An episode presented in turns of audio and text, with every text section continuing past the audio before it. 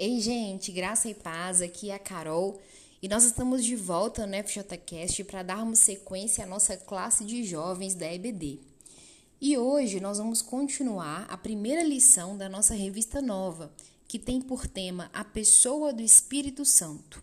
Mas antes de nós começarmos, vamos fazer uma oração juntos? Senhor Jesus, nós glorificamos o teu nome e te agradecemos pelo privilégio de termos livre acesso à tua palavra e de podermos estudá-la aqui juntos, Senhor. Nós pedimos que teu Espírito Santo nos conduza mais uma vez nessa aula e que ele ilumine nosso entendimento e nos ajude a te conhecer a cada dia mais e mais. É o que nós te pedimos em nome de Jesus. Amém. Pessoal, como eu disse na aula de hoje, nós vamos finalizar a parte 2 da primeira lição dessa nossa nova série de aulas sobre o Espírito Santo. E como nós vimos na última semana, o tema dessa lição né, é a pessoa do Espírito Santo. Os nossos textos base estão lá no livro de João, no capítulo 14 e no capítulo 16. Vamos ler de novo? É, João capítulo 14, dos versículos 16 ao 18 e depois versículos 25 a 26. Diz assim: eu rogarei ao Pai, e ele vos dará outro consolador, a fim de que esteja para sempre convosco, o Espírito da Verdade, que o mundo não pode receber, porque não o vê nem o conhece. Vós o conheceis, porque ele habita convosco e está em vós. Não vos deixarei órfãos, voltarei para vós outros. E aí, pulando para os versos 25 e 26. Isto vos tenho dito, estando ainda convosco mas o Consolador, o Espírito Santo, a quem o Pai enviará em meu nome, esse vos ensinará todas as coisas e vos fará lembrar de tudo o que vos tenho dito. E agora João capítulo 16, dos versículos 13 e 14, diz assim: Quando vier, porém, o Espírito da verdade, ele vos guiará a toda a verdade, porque não falará por si mesmo, mas dirá tudo o que tiver ouvido e vos anunciará as coisas que hão de vir. Ele me glorificará, porque há de receber do que é meu, e vulo há de anunciar.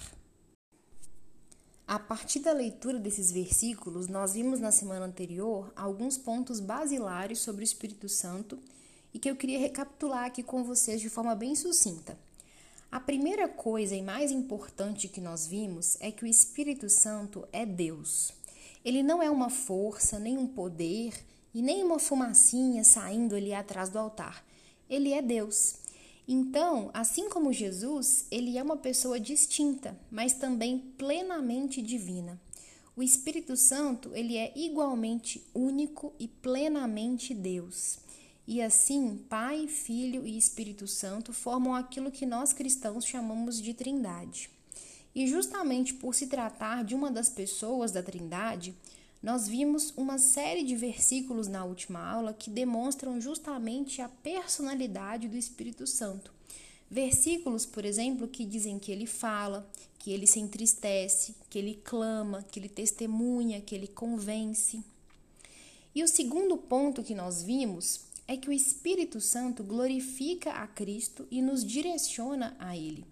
1 Coríntios 13, 3 diz que ninguém pode dizer Senhor Jesus senão pelo Espírito Santo. E ao falar sobre isso, nós até citamos um trechinho do livro chamado Na Dinâmica do Espírito, onde o autor fala que o Espírito Santo ele tem o ministério do holofote, ou seja, que ele age como um holofote oculto que focaliza sua luz no Salvador, em Jesus Cristo, fazendo-o resplandecer. E finalmente, o terceiro ponto que nós vimos é que o Espírito Santo habita em nós. 1 Coríntios 3,16 diz que nós somos o santuário de Deus e que o Espírito de Deus habita em nós. E essa habitação do, dessa habitação do Espírito em nós, nós tiramos na última aula três lições. Vou só citá-las aqui. A primeira é que habitação significa intimidade, intimidade entre nós e o Espírito Santo. Também significa constância, morada permanente dele em nós. E a terceira característica dessa habitação é que ela denota soberania dele nas nossas vidas. Se você perdeu a última aula, escute ela antes de continuar essa daqui, porque nós fomos ponto a ponto desses três itens, tá bom? E feito então esse breve resumo, hoje nós vamos estudar sobre a ação do Espírito Santo. Salmo 139, dos versículos 7 a 8, diz assim: Para onde me ausentarei do teu espírito? Para onde fugirei da tua face? Se suba aos céus, lá estás. Se faço a minha cama no mais profundo abismo, lá estás também. O salmista nos mostra aqui que o Espírito Santo ele está presente em todo o universo. E Hebreus 9,14 se refere a ele como Espírito eterno. E é aqui que nós começamos o primeiro ponto da nossa lição de hoje. A primeira menção ao Espírito Santo que nós temos nas Escrituras é exatamente nos seus primeiros versículos, lá em Gênesis, na narrativa da criação do mundo. Gênesis capítulo 1, dos versículos 1 ao 2, diz assim: No princípio, criou Deus os céus e a terra. A terra, porém, estava sem forma e vazia Havia trevas sobre a face do abismo e o Espírito de Deus, o Ruá, pairava por sobre as águas. A palavra usada aqui, rua, significa vento ou espírito. Alguns estudiosos dizem que aqui ela significava um poderoso vento soprando sobre a face das águas. Mas em todo o Antigo Testamento, quando há uma referência a essa passagem ou a essa expressão, a ideia que se tem não é de apenas um vento forte, não, mas do poder da pessoa de Deus mesmo pairando sobre a face das águas quando a terra ainda estava sem forma e vazia. E ao pesquisar sobre essa passagem, eu li um estudo de um pastor chamado Sinclair Ferguson, e ele fala algo sensacional. Ele diz que na nossa vida cristã, a gente costuma usar diferentes verbos quando nós nos referimos à obra do Espírito Santo. Mas o verbo pairar, muito provavelmente, é um dos que você raramente tenha usado para se referir à obra do Espírito Santo. Mas, na verdade, esse é um verbo muito importante que está sendo usado aqui, porque, em primeiro lugar, ele, esse verbo ele está nos encorajando a tentar entender o que é que o Espírito está fazendo enquanto ele paira ali sobre as águas. Então, quando Deus fala do seu trono no céu, o Espírito de Deus, através do Verbo de Deus, começa a fazer algo ali na criação. E sem adentrar nas minúcias do capítulo 1 de Gênesis, nós tivemos inclusive uma lição inteira sobre o livro de Gênesis né, nos últimos semestres. Então, sem adentrar nessas essas questões, esses pormenores, nós vemos que o Espírito faz duas coisas ali naquele momento. A Bíblia diz que a terra era sem forma e vazia. E, e o que o Espírito faz enquanto paira sobre as águas é trazer forma e ordem a partir da ausência de forma e do vazio. Depois, que ele, depois disso, ele traz plenitude àquele vazio inicial durante os dias que se seguem aí na criação. E aqui a gente vê que através do Espírito, aquilo que era desforme foi tomando forma e aquilo que era vazio foi sendo cheio, foi alcançando plenitude. Semelhantemente, é isso que o Espírito Santo faz quando ele opera nas nossas vidas. A nossa vida, antes de conhecer a Ele, era literalmente sem forma e vazia. Especialmente se você pensar na sua vida antes de conhecer a Cristo de receber o Espírito Santo, você vai ver que a sua vida não tinha nenhum propósito, nenhum rumo, no final do dia, sem o Espírito Santo, sua vida era vazia. E às vezes, foi buscando preencher esse vazio latente lá dentro de você, é que um dia você resolveu se aproximar de Jesus Cristo. Quando o Espírito de Deus nos traz a fé em Jesus Cristo, ele traz ordem, ele traz propósito e forma às nossas vidas.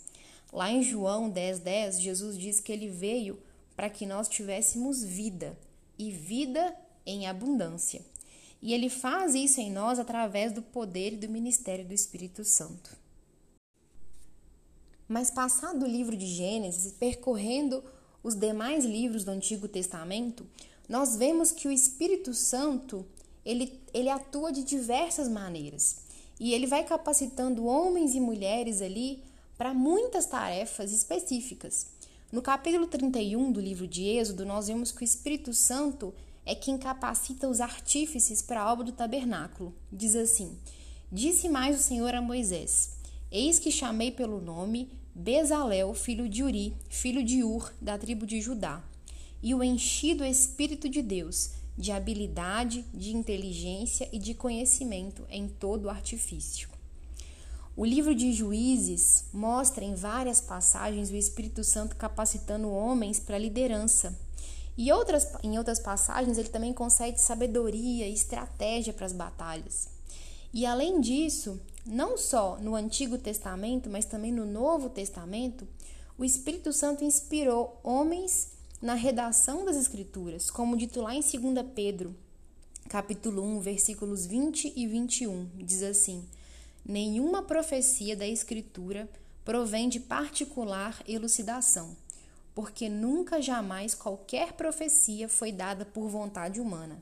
Entretanto, homens falaram da parte de Deus, movidos pelo Espírito Santo. E no Novo Testamento, a obra do Espírito Santo ela está intimamente vinculada à obra de Jesus Cristo. Lucas capítulo 1, verso 35, ao relatar o que o anjo diz a Maria, quando ela fica sabendo que ela vai dar a luz a, a Jesus, ele diz assim: Descerá sobre ti o Espírito Santo, e o poder do Altíssimo te envolverá com a sua sombra. Por isso também o ente santo que há de nascer será chamado Filho de Deus nos mostrando aqui então que a própria humanidade de Jesus foi gerada por meio do Espírito Santo. Mateus 12, 28 também diz que Jesus ele agia por meio do Espírito de Deus. E Hebreus 9,14 diz que por meio do Espírito Jesus se ofereceu ao Pai como propiciação pelos nossos pecados. Romanos 8,11 diz que o Espírito o ressuscitou dentre os mortos, a Jesus, né? e que esse mesmo Espírito também há de vivificar o nosso corpo mortal um dia. E agora, feita essa passagem pelo Antigo Testamento, pelo Novo Testamento, tratando aqui especificamente da obra do Espírito Santo em nós, João capítulo 16, versículo 8, diz que ele é quem nos convence do pecado, da justiça e do juízo. E Romanos 5,5 diz que o amor de Deus é derramado no nosso coração pelo Espírito Santo que nos foi outorgado.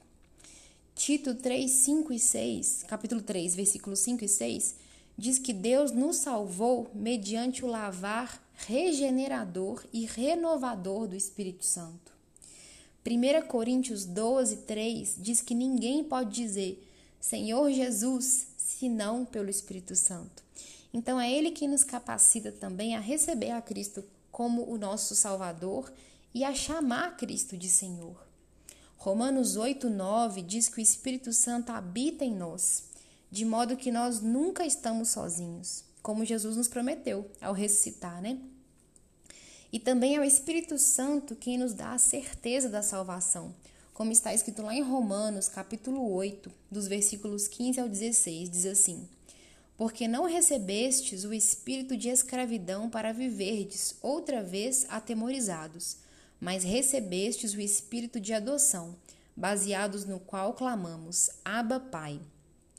O próprio Espírito testifica com o nosso espírito que somos filhos de Deus. Então, além disso, a Bíblia nos mostra que o Espírito Santo, ele também nos mantém seguros. A palavra de Deus fala que ele, que ele é como um selo como um selo que faz com que uma carta chegue ao destinatário, conforme está escrito lá em 2 Coríntios capítulo 1, dos versos 21 e 22. O Espírito Santo, ele também é quem nos dá ousadia para que nós entremos na presença de Deus. Atos capítulo 13 também nos mostra que ele é quem nos chama a servir a Cristo.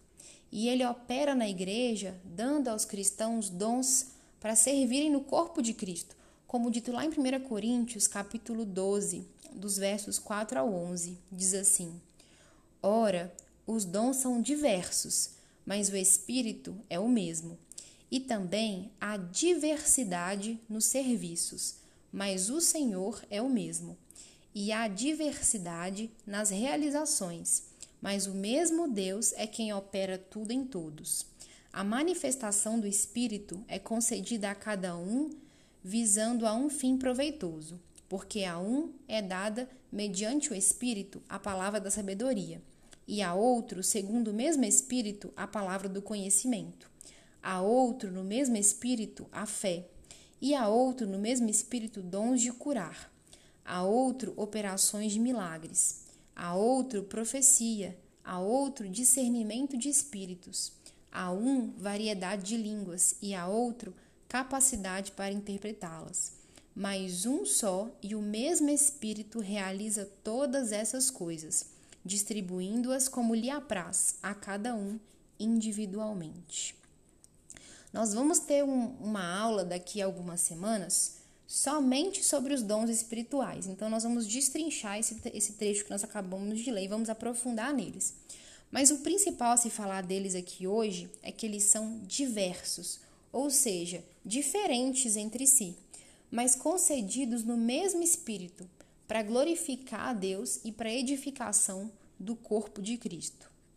Mas diante de tantos textos né, que nós lemos a respeito da ação do Espírito Santo, desde a fundação do mundo, passando pelo Antigo Testamento, pelo Novo Testamento, e até hoje nas nossas vidas e na igreja, nós podemos concluir que diante de tudo isso que o Espírito Santo realiza, o seu alvo principal em tudo isso é apontar para Jesus Cristo. O plano divino de redenção, ele continua, gente. E Deus, ele está usando o Espírito na vida do seu povo hoje para continuar essa obra. Nós não podemos cumprir a grande comissão sem buscar o Espírito Santo e sem depender totalmente dele. Nós precisamos, porém, ter cuidado para que a nossa busca pelo Espírito Santo nos leve até Jesus e não para longe dele. Como nós vimos na aula passada, como um holofote, o Espírito aponta para Cristo e, e a sua salvação. Então, nós precisamos ter cuidado para não isolar a obra do Espírito da obra de Jesus e do Pai. O Espírito Santo, ele pode fazer coisas extraordinárias no nosso meio. Mas tenha em mente que o Espírito Santo que nós estamos buscando nós estamos buscando a Ele, que é, em última instância, também Deus. E não estamos buscando apenas uma experiência sobrenatural específica. Então, ao buscar se encher do Espírito Santo, leia a palavra, ore, leia mais um pouquinho, ore mais um outro tanto, leia de novo, leia até você se embriagar dele. Com muito mais frequência, o Espírito Santo age transformando quem nós somos forjando o nosso caráter aos moldes de Cristo, para que a gente o glorifique a todo tempo através das nossas vidas. E embora isso não pareça tão espetacular como um paralítico andar na sua frente ou um morto ressuscitar, pode ter certeza que o trabalho dele no seu caráter e na sua vida é tão milagroso quanto esses outros eventos. Então, pessoal, a aula de hoje é essa Busque o Espírito Santo, se encha dele por meio das orações da palavra, porque eu te garanto que você não vai se arrepender. Amém? Então, pessoal, se Deus quiser, até semana que vem. Daniel vai continuar a lição número 2 com vocês, que está muito boa, inclusive. E uma ótima semana para todos vocês. Fiquem com Deus. Tchau, tchau.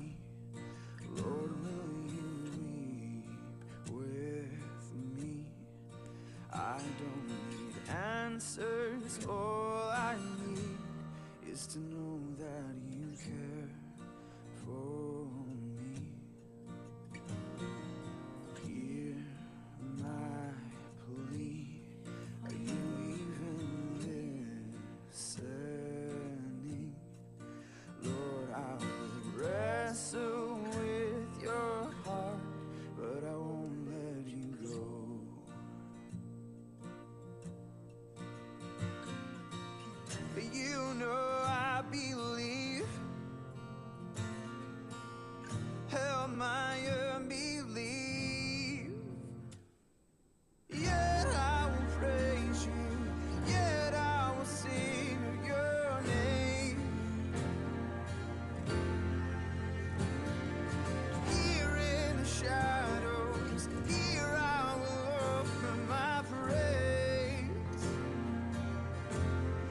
it's true.